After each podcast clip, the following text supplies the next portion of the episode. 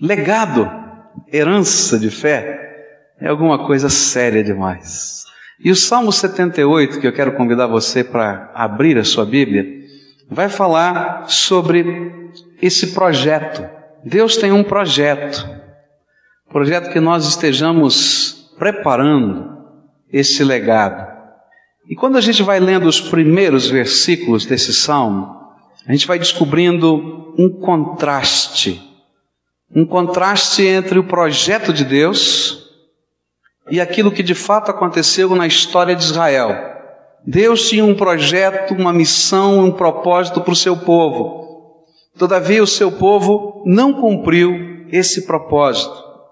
E então, a gente vai vendo a maneira pela qual as coisas não funcionaram e parece que uma geração inteira não conseguiu transmitir ou fazer aquilo que era a vontade de Deus.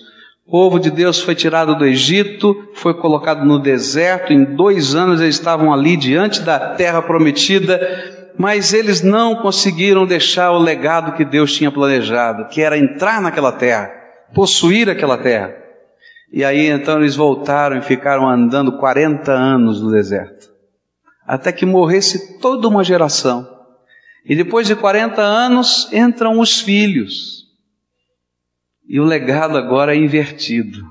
São os filhos que deixam um legado para o futuro e não os seus pais. Eu entendo que Deus convoca a cada geração a deixar em seu tempo um legado de fé. Eu entendo que no passado Deus convocou os nossos pais a deixarem um legado de fé, os nossos avós e assim por diante. Mas hoje Deus convoca a mim e a você a estarmos construindo esse legado de fé. E quando eu estudo esse texto, nós somos confrontados, eu e você somos confrontados pelo Espírito Santo a avaliar o legado que estamos deixando para o futuro. O que é que nós estamos construindo? O que é que a história vai falar sobre a nossa vida? Ou o que é que os nossos filhos, netos vão falar a respeito do nosso viver e do nosso andar? E a confrontação do Senhor é aquela pergunta: se nós estamos ligados, adequados ao projeto de Deus para nós, ou como Israel, nós estamos afastados dele? Por isso eu quero olhar para esse texto, e esse texto é longo, por isso eu vou pensar alguns versículos aqui e acolá, para que nós possamos entender quais foram as ações do povo de Deus que inviabilizaram o legado planejado pelo Senhor.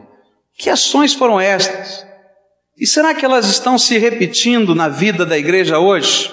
Está acontecendo isso ou não está acontecendo? Eu quero olhar para isso e pensar na palavra de Deus. Verso 8 do Salmo 78 diz assim: e eles não serão como os seus antepassados, um povo rebelde e desobediente, que nunca foi firme na sua confiança em Deus e não permaneceu fiel a Ele.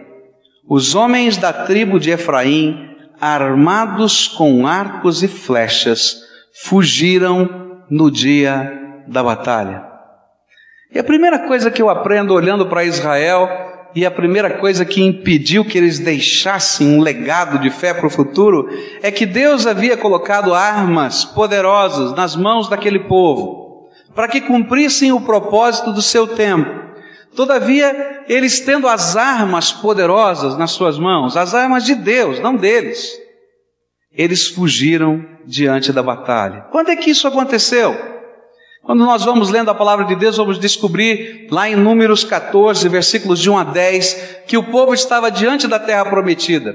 E o pavor do Senhor, não é nem temor, era o pavor do Senhor, se implantava na terra que deveria ser conquistada. Eles eram um bando de escravos, que há dois anos estavam marchando no exército, marchando como um exército em direção à terra prometida.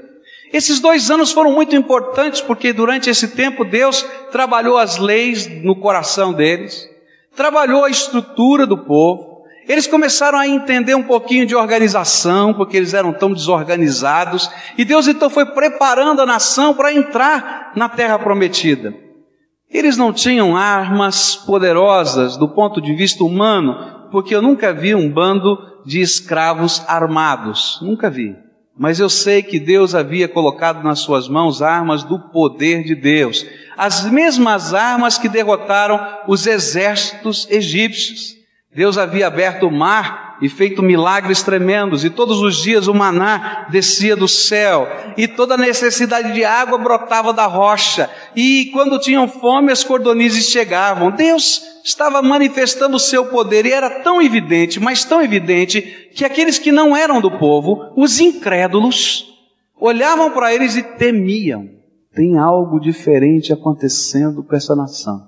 Tem o Deus deles. E diz a palavra de Deus que esse temor se espalhou pela terra. E eles pararam diante da terra prometida. E foram os espias até lá. E quando eles voltaram, eles voltaram trazendo os cachos de uva tão lindos, maravilhosos, dois homens para carregar, nunca vi um cacho de uva assim. Voltaram falando da abundância, mas voltaram chorando os seus medos. E diz a Bíblia que eles pegaram as criancinhas e começaram a dizer: Ah, meu filhinho, Tiramos você lá do Egito para morrer aqui no deserto, ou então diante dessa terra nova que não tem lugar para nós. E aquele choro convulsivo do povo se espalhou pela terra. E interessante que a tribo aqui citada de Efraim era comandada por Josué. E Josué disse: Não, gente, não é assim não as armas de Deus estão nas nossas mãos, nós podemos entrar nessa batalha e seremos vencedores porque o Senhor é por nós. Vocês lembram disso? Josué e Caleb falaram isso. Mas o povo da tribo de Efraim bateu em retirada com as armas de Deus nas suas mãos. Eu fico pensando nos dias de hoje. Eu acho que a palavra de Deus é tão tremenda, porque ela vai nos dizer que aquele povo não cumpriu o propósito de Deus e por causa disto uma geração inteira pereceu. Mas quando eu olho para o nosso povo hoje, eu fico pensando nas armas que Deus colocou nas nossas mãos. A palavra de Deus, por exemplo, lá em 2 Coríntios capítulo 10, versículos 3, 4 e 5, diz o seguinte, olha, presta atenção no que a Bíblia diz, porque embora andando na carne, não militamos segundo a carne, pois as armas da nossa milícia não são carnais, mas poderosas em Deus para demolição de fortalezas, derribando raciocínios e todo baluarte que se ergue contra o conhecimento de Deus, e levando cativo todo pensamento à obediência de Cristo. Meus irmãos, se no passado Deus havia colocado armas poderosas na mão do seu povo, eu quero dizer que no nosso tempo, Deus colocou armas tremendas da sua glória e do seu poder na sua mão e na minha mão. Eu quero dizer para você de um milagre que aconteceu quando você recebeu Jesus como Senhor da sua vida. Deus abriu o seu céu e derramou do seu Espírito Santo sobre a sua vida. E o Espírito Santo de Deus foi colocado como selo sobre o teu coração. E não somente como selo ou garantia ou proteção para a tua vida, mas Deus abriu as janelas do céu e derramou dons do seu Espírito sobre cada um. E cada um de nós recebemos capacitação de Deus. Eu quero dizer para você que Deus colocou sobre você um nome, que a Bíblia diz que está sobre todo nome. Que nome é esse? Jesus. E sabe o que a Bíblia diz? Que diante desse nome, todas as pessoas no céu, na terra, debaixo da terra. Ele está falando de anjos, ele está falando de seres espirituais, ele está falando de demônios, ele está falando de gente, hão de se curvar diante da glória e do poder do nome de Jesus. Você crê nisso? E esse nome foi colocado nas suas mãos, ou sobre a sua vida. Não existe arma mais poderosa, porque o Senhor Jesus veio habitar com a sua igreja e é Ele que está dirigindo o seu povo, Ele que está nos conduzindo. Mas, se Deus nos colocou assim e nos fez dessa maneira, Deus também colocou diante de nós pessoas que estão sendo oprimidas pelo diabo, pessoas que precisam ser libertas, e as armas da libertação já nos foram dadas.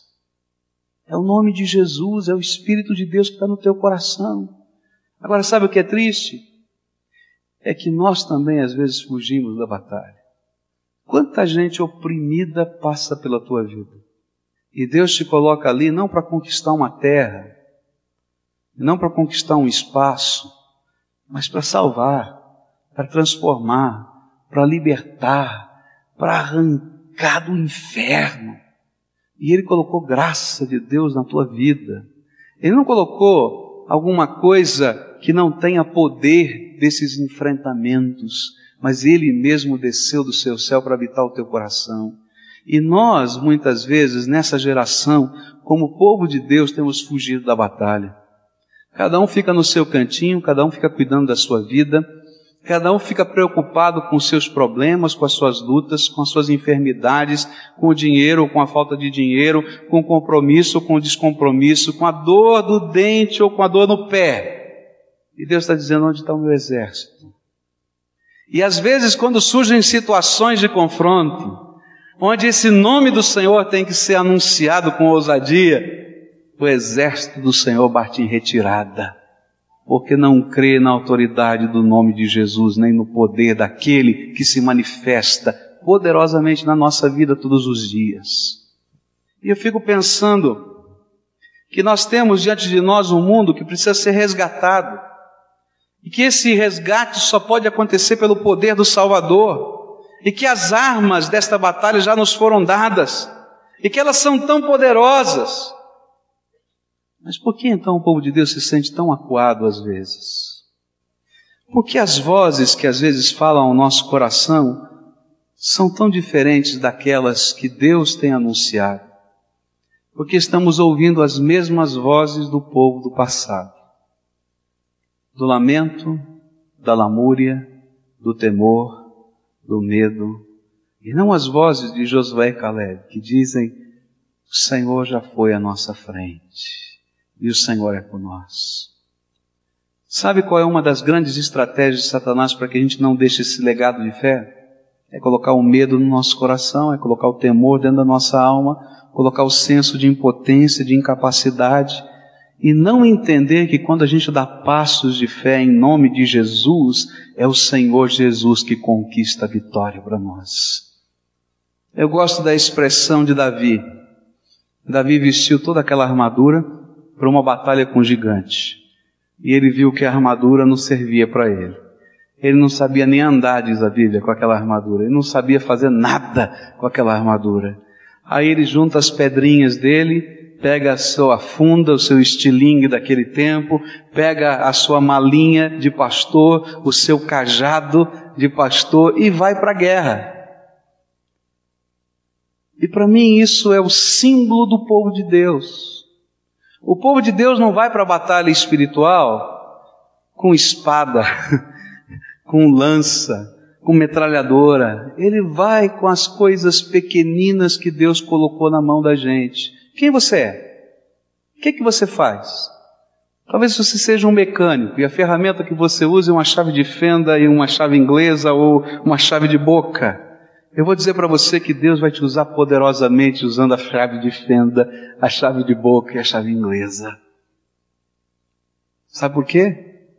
Porque não são as armas que nós possuímos que nos dão a vitória. Nunca foi a armadura, nunca foi a espada, nem foi a pedrinha, mas é o nome do Senhor dos Exércitos que está sobre nós. Por isso eu queria dizer para você, desafiar você, a olhar para o futuro e entender que é no presente que a gente constrói esse futuro e que é nesse tempo que nós devemos fazer diferença. E a única diferença tremenda e eterna que podemos fazer é deixar a graça de Deus na vida de um oprimido, é libertar um aflito de alma no poder do Espírito Santo de Deus. A maior obra que você pode construir não é algo de madeira, de pedra, mas é do poder de Deus na vida de alguém. Que legado de fé você tem deixado no seu tempo? E é fácil da gente checar isso, se você está enfrentando a batalha ou está fugindo com as armas de Deus. Eu vou perguntar para você o seguinte: quantas pessoas você ganhou para Jesus, levou até o batismo, o compromisso, a ser membro de uma igreja, completou a obra nesse último ano? Para para pensar nisso. eu tenho certeza que várias passaram por você oprimidas e aflitas. Quero dizer para você que as armas de Deus estão na tua mão e que a bênção de Deus pode se derramar sobre a vida das pessoas. E que ela não acontece porque você sabe o que você pode, mas porque o Senhor é poderoso e usa servos na autoridade do seu Espírito Santo. Quando você encontrar alguém buscando a Deus, perceba que Deus já foi na tua frente e você está chegando atrasado. E quando você encontrar alguém ansioso por uma resposta, caminhe com a arma de Deus. E quando você encontrar um aflito, chega junto com a palavra de Deus, porque Deus preparou esse momento para que o legado de fé chegue lá. Qual é o legado de fé que você está deixando? Não fuja com as armas de Deus na mão. Entenda a grandiosidade do Senhor que opera na tua vida e não tenha medo dos desafios de Deus. Deus vai colocar diante de você desafios. Deus vai colocar diante de você coisas que você diz, eu não consigo, eu não posso, eu não sei. Mas o Senhor vai dizer, eu posso, eu sei, vá na autoridade do meu nome. Segunda coisa que eu vou aprender lendo esse texto da palavra de Deus é que eles não cumpriram o propósito, eles não deixaram o legado de Deus e uma geração inteira pereceu por causa disso, porque eles entristeceram o Espírito Santo de Deus com a sua teimosia e obstinação.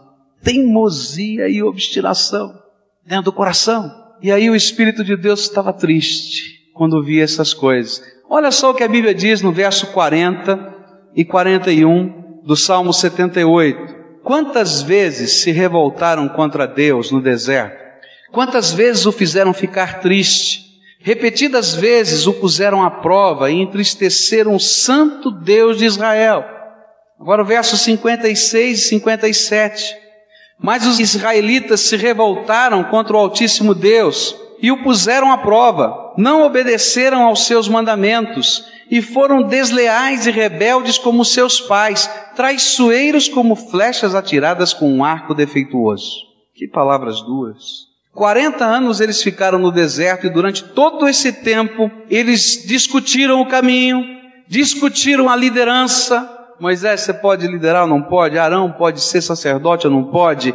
Tudo isso aconteceu, não é? Discutiram a comida, e que pão vil é esse que Deus nos dá? A Bíblia vai dizer que era o pão dos anjos. Nesse salmo, se não me engano, no verso 25 diz que era pão dos anjos. E eles lá vão dizer: Ah, que pão vil é esse que Deus nos dá? Discutiam a água, água amarga, água que não tem, água que demora a chegar. E Deus faz sair da rocha a água, não uma vez, mas várias vezes. Discutiam até cebola. ah, que saudade da cebola, dos pepinos. É, saudade esquisita, mas é. Discutiram até a terra prometida. Será que é boa? Será que é má? Tem gigantes nessa terra. Discutiram tudo. Sabe por que, que eles fizeram isso? É porque eles nunca desejaram ser servos de Deus. Eles sempre quiseram que Deus os servisse. E aqui para mim está o segredo da obstinação e da teimosia. A obstinação e teimosia, minha e sua, no que trata andar com Deus, é que nós queremos inverter a posição. Deus faz o que eu quero. Deus faz o que eu peço. Deus age desse jeito, dessa maneira, e nós não gostamos de dizer e nem de viver, Senhor, qual é o teu plano para a minha vida, porque do teu jeito eu quero viver. E a gente vive esse conflito. Eles buscavam, na verdade, os seus próprios caprichos, eles viviam para si mesmos, eles estavam preocupados em fazer aquilo que Jesus disse que não faria para o diabo. O diabo disse para ele assim: Olha, por que você não transforma essas pedras em pães? E Jesus disse: Nem só de pão viverá o homem, mas de toda a palavra que procede da boca de Deus. Sabe por quê? Porque o diabo está sempre dizendo para a gente que a coisa mais importante na nossa vida é construir o nosso futuro. E a gente está tentando transformar pedras em pães. Você sai todo dia para trabalhar para transformar pedra em pão. Você sai todo dia para construir a tua vida. Você sai todo dia para fazer o teu investimento. Você sai todo dia pensando como é que você vai construir a sua casa. Você sai todo dia tentando construir aquilo que representa a segurança da tua família. Não é verdade? E Deus vai perguntando para mim e para você: você quer deixar um legado para o futuro? Esse legado não funciona. Ainda que esteja no teu nome, não vale nada.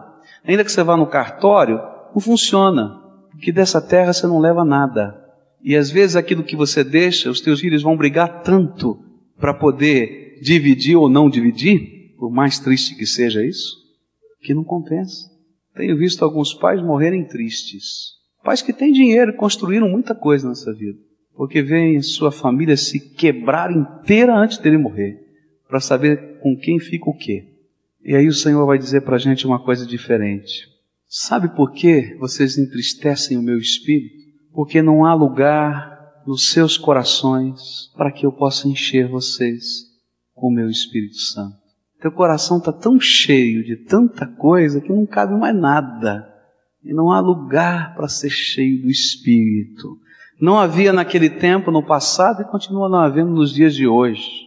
E nós às vezes não deixamos esse legado de Deus.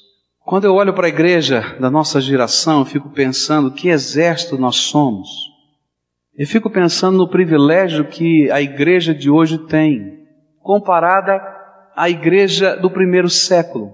Eu não sei se você sabe, mas a igreja do primeiro século era formada, na sua grande maioria, de escravos. Os primeiros convertidos no Império Romano foram escravos. A igreja no primeiro século era, na sua grande maioria, formada de pessoas que não tinham a mínima influência dentro do contexto social, que eram considerados apenas como ferramentas humanas. Se você quer entender um pouquinho o que é esse contexto de escravo, eu estava lendo lá no livro de Êxodo a respeito das pragas do Egito, e Moisés disse assim: Olha, se vocês não querem que a saraiva, a chuva de pedra, destrua as pessoas e o gado, então recolham, porque hoje vai chover pedra. Então diz assim: alguns não acreditaram nele e colocaram o seu gado e os seus escravos no campo. Outros temeram e guardaram o gado e os escravos. E naquele contexto está dizendo: gado e escravo era a mesma coisa. Assim como eu conto cabeça de boi, eu conto cabeça de escravo. E esse foi o povo que Deus levantou no primeiro século, que revolucionou o mundo, depois de ponta cabeça. E eu fico olhando para a igreja desse século. Eu fico olhando quantos universitários tem na igreja desse século.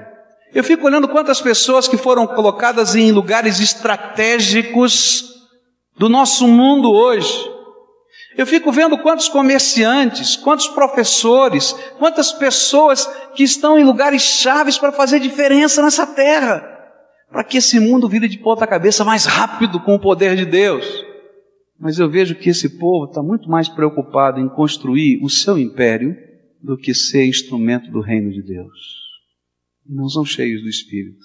E ainda que sejamos um exército tão bem preparado, somos vazios, caminhamos vazios.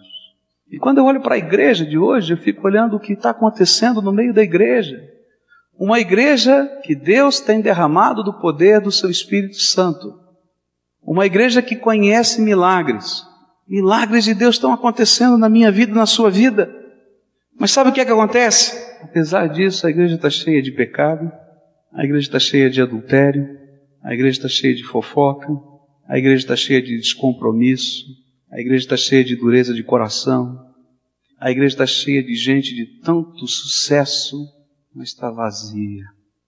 Porque alguns de nós nos tornamos vasos tão grandes, tão grandes, que nunca se enchem da graça de Deus. E por isso, semeiam desgraça pelo caminho em que estão. Que legado, que legado a nossa geração tem deixado. A minha pergunta a respeito disso é: você é um homem, uma mulher, uma criança, um adolescente, um jovem cheio do Espírito Santo de Deus? Cheio do Espírito. Teu coração está transbordando do Espírito de Deus aí dentro. E eu posso te ajudar a definir se isso está acontecendo ou não. Pastor, mas dá para a gente saber? Dá. Eu vou mostrar para você uma radiografia espiritual. Você quer ver como é que funciona? É uma máquina maravilhosa que revela tudo que vai dentro do coração da gente. Quer ver? A Bíblia diz o seguinte: a boca fala, o que é que a sua boca tem falado? Da graça, do poder, da misericórdia, da alegria, da força, da fé. É disso que a tua boca está cheia, do que tiver cheios, do que estiverem cheios os teus lábios e a tua boca, nessa máquina de Deus que é a tua língua, ela vai estar revelando do que está cheio o teu coração. E às vezes o nosso coração está cheio de amargura, de ódio, de tristeza, de dor. Está cheio de vaidade, está cheio de futilidade, está vazio. Que legado a gente tem deixado para o futuro? O legado que foi planejado por Deus para esta geração, ou quem sabe a semelhança do passado, um legado que não era o propósito de Deus. Por fim, eu queria dizer para você que uma das coisas que fizeram aquele povo não cumprir o propósito de Deus e não deixar o legado planejado por Deus é que eles esqueceram o poder e os milagres de Deus. É esquisito isso, né? Como é que o povo de Deus podia esquecer o poder e os milagres? Olha só o verso 11 do capítulo 78 do livro de Salmos. Diz assim: esqueceram os milagres que ele havia feito na presença deles. E verso 32: mesmo depois desses milagres, o povo ainda continuou a pecar e não quis acreditar em Deus. Eu acho que essa era a parte mais triste dessa história. Uma geração que se esqueceu do poder de Deus, mas o poder de Deus se manifestava todo dia. Todo dia. Não é estranho? Eles só podiam estar vivos naquele deserto por causa da manifestação do poder de Deus. E mesmo Deus fazendo coisas grandiosas, como as pragas do Egito, o mar vermelho que se abriu, a glória de Deus em cima do monte Sinai, a nuvem sobre a tenda da revelação, a coluna de fogo à noite para aquecê-los do frio do deserto, o pão dos anjos que descia do céu, o maná, a comida com fartura no lugar onde não podia se plantar, a água que brotava da rocha, etc, etc, etc, e aí vai. Mas eles guardavam no coração alguns sentimentos. A Bíblia diz que eles desconfiavam de Deus. Olha só o verso 20. É verdade que ele partiu a rocha e que a água começou a correr como um rio, mas será que ele pode nos dar pão? Será que pode fornecer carne para o seu povo? Que povinho duro de coração, hein? Deus acaba de fazer o milagre e está dizendo: será que Deus pode? Pior, a Bíblia diz que eles colocavam à prova Deus testavam o amor, a bondade de Deus cada dia. Verso 21 e 22 diz assim: Quando Deus eterno ouviu isso, ficou furioso. Ele atacou o seu povo com fogo e a sua ira contra eles aumentou, porque não confiaram nele e não acreditaram que ele os poderia salvar. Sabe o que, que é colocar Deus à prova? é quando eu não creio que Deus vai fazer alguma coisa na minha vida. Deus se entristece. Olha para a tua história e veja quanto Deus já fez. Eu não sei o que você está vivendo hoje, mas Deus já fez alguma coisa na tua vida? Começa a lembrar o que Deus já fez na tua vida, na tua história. Lembra dos milagres, lembra das coisas tremendas que Deus está fazendo. Deus é poderoso para fazer muito mais abundantemente além daquilo que pedimos ou pensamos. Deus é bom. Deus é tremendo. Ele faz milagre todo dia. Deus está fazendo milagres todos os dias. E como é que a gente para diante dos desafios de Deus para a nossa vida e diz: será que Deus pode? Será que Deus faz? Por que, que a gente se intimida diante das coisas como se Deus não existisse e como se Deus nunca tivesse manifestado a sua graça. Isso é no mínimo ingratidão. E é esquecer o milagre que Deus tem feito. A Bíblia vai dizer que eles começaram a buscar socorro em quem não os poderia socorrer. E a Bíblia vai dizer no verso 58: o irritaram com os seus altares pagãos e com os seus ídolos e fizeram com que ele ficasse enciumado. Moisés subiu em cima da montanha, ficou 40 dias. Você lembra da história? E o povo começou a dizer: Moisés morreu, 40 dias em cima da montanha, o que, que ele está comendo? O lanchinho dele já acabou. Água lá em cima não tem. Já morreu de fome, já morreu de sede. Nós estamos abandonados no deserto. Se não morreu de fome ou de sede, então esses raios, esses trovões, essa manifestação do poder que está lá em cima consumiu. Nós estamos abandonados. Quem vai agora nos conduzir? Nós precisamos de alguém que nos conduza. Mas quem havia conduzido até então? Foi Moisés ou foi Deus? E aí você conhece a história. Arão, faça para nós um Deus. Eu fico pensando nisso e fico imaginando como é que nós fazemos isso nos dias de hoje. Eu sei que você não está fazendo ídolos na sua casa. Alguns de vocês, pelo menos, não estão se ajoelhando diante da pedra, diante do pau, diante da estátua, porque estas coisas não têm poder. Só o Deus vivo é que tem poder. Se você faz isso, joga fora porque não vem de Deus. A Bíblia diz que você não deve fazer nenhum tipo de imagem de escultura, não deve prestar culto a imagem nenhuma, não deve se curvar sobre ela, não deve carregar nos seus ombros, não deve fazer oração para elas. Se você faz isso para alguma coisa, eu quero dizer que a Bíblia diz que não deve fazer. É bem claro isso na palavra. Tá? Mas se você não faz, sabe como é que o diabo tenta você a fazer? A gente começa a desconfiar do Deus vivo e começa a colocar nossa confiança em instituições em pessoas, em coisas, na conta bancária, e a gente não confia na graça de Deus. Eu quero dizer para você que Deus é poderoso, Deus é poderoso para fazer muito mais. Então eu queria dizer para você: não se esqueça dos milagres de Deus. Não se esqueça de quem é o Senhor que colocou o nome dele sobre a tua vida. Não se esqueça de que Ele é o Todo-Poderoso e é Ele que tem nos convidado a deixar um legado da Sua graça nessa terra. Que coisa! Eles esqueceram, eles esqueceram, eles esqueceram tanto, até que a tenda sagrada de Deus teve de ser abandonada por Deus. Mas chegou um dia que Deus não mais aparecia na sua tenda. Olha só o que diz o verso 60 e 61. Ele abandonou a sua tenda sagrada que estava em Siló, a casa onde ele havia morado entre os seres humanos. Deus deixou que os inimigos tomassem a arca da aliança que representava o seu poder e a sua glória. E ele foi embora. Porque de tal maneira ele foi esquecido no meio do seu povo que não tinha lugar para ele nem na tenda dele.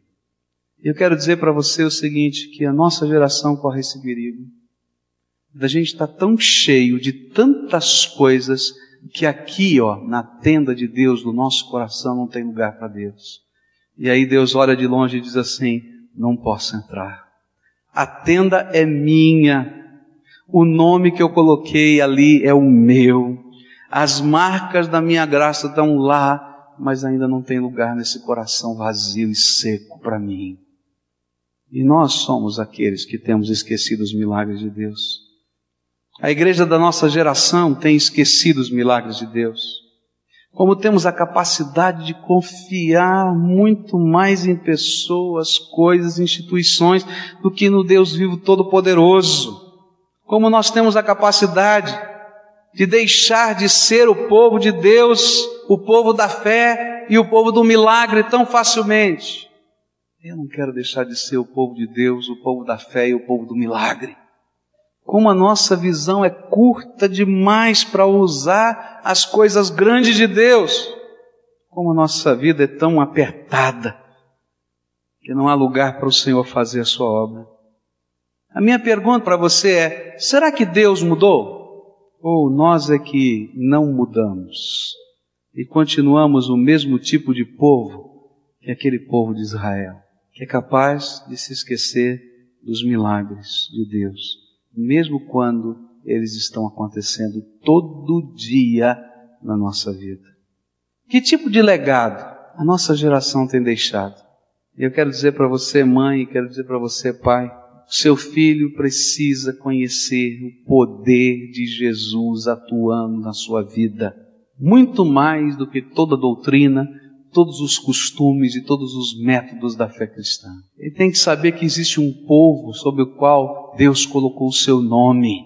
Esse é o povo da fé, o povo do milagre, o povo da esperança, o povo que não vê limites, o povo da visão, o povo que caminha na direção daquilo que é glória ao nome do Senhor. Se você pudesse imaginar o que Deus colocou de poder, misericórdia, graça, força nas suas mãos, nas minhas mãos, você não bateria em retirada. Ou com medo das circunstâncias, ou com medo dos problemas, ou com medo das pessoas, ou com medo do diabo. Porque grande é o Senhor e nós somos servos dele. Eu quero dizer para você, uma das razões por que não temos feito aquilo que Deus quer fazer é porque nosso coração está tão cheio de tanta coisa que não há lugar para o Senhor e por isso entristecemos o Espírito Santo e nos tornamos pessoas obstinadas, teimosas. No que você tem sido teimoso? No que você tem sido teimoso? No que você tem sido obstinado quando Deus diz que está na hora de se render? Não se esqueça de quem é o teu Deus. Ele é o Deus dos milagres. E se você está aqui hoje é porque milagres de Deus têm acontecido na tua vida e na tua história. E eu queria orar nesse momento. E mais uma vez dizer para o Senhor que eu não quero fazer parte de uma geração que Deus tenha que matar no deserto para surgir uma nova geração que cumpra a tarefa que Deus deixou para nós. Quero dizer para você que Deus deixou algumas tarefas para nós cumprirmos. A primeira delas é que o reino de Deus alcance todos os lugares dessa terra. Essa é a nossa tarefa inacabada. Mas sabe onde é que o reino de Deus tem que começar a alcançar? A tua casa, o teu prédio de apartamento, o escritório onde você trabalha. Porque, meu irmão, se você não for um apaixonado por Jesus aqui, e se você não for um ganhador de almas aqui, você não vai fazer obra missionária em lugar nenhum. Você pode até ser um contribuinte de missões, mas não vai fazer obra missionária coisa nenhuma. Porque a obra missionária é muito mais do que você pegar um dinheiro e colocar no gasofilácio para missões. A obra missionária é paixão, a obra missionária é fervor, a obra missionária é compromisso, a obra missionária é despertamento, a obra missionária é Deus levantando gente. Eu tenho um sonho. Eu tenho o sonho de ver nessa igreja gente se levantando todo mês, equipes e equipes de gente se levantando, um indo para um lugar, outro indo para outro, visitar os missionários dessa própria igreja que estão espalhados pelo mundo, dando suas férias para trabalhar e trabalhar pesado, alguns construindo casa, fazendo tijolo, um lugar que não tem nem tijolo para comprar, outros trabalhando com a sua profissão e os seus talentos para a glória de Deus. Eu sonho com homens e mulheres que o Senhor use no seu trabalho. Eu sonho ver essa cidade virada de ponta cabeça. Abalada, os jornais escrevendo assim: ninguém aguenta mais os crentes. É verdade. Sonho mesmo. Porque todo mundo está virando crente.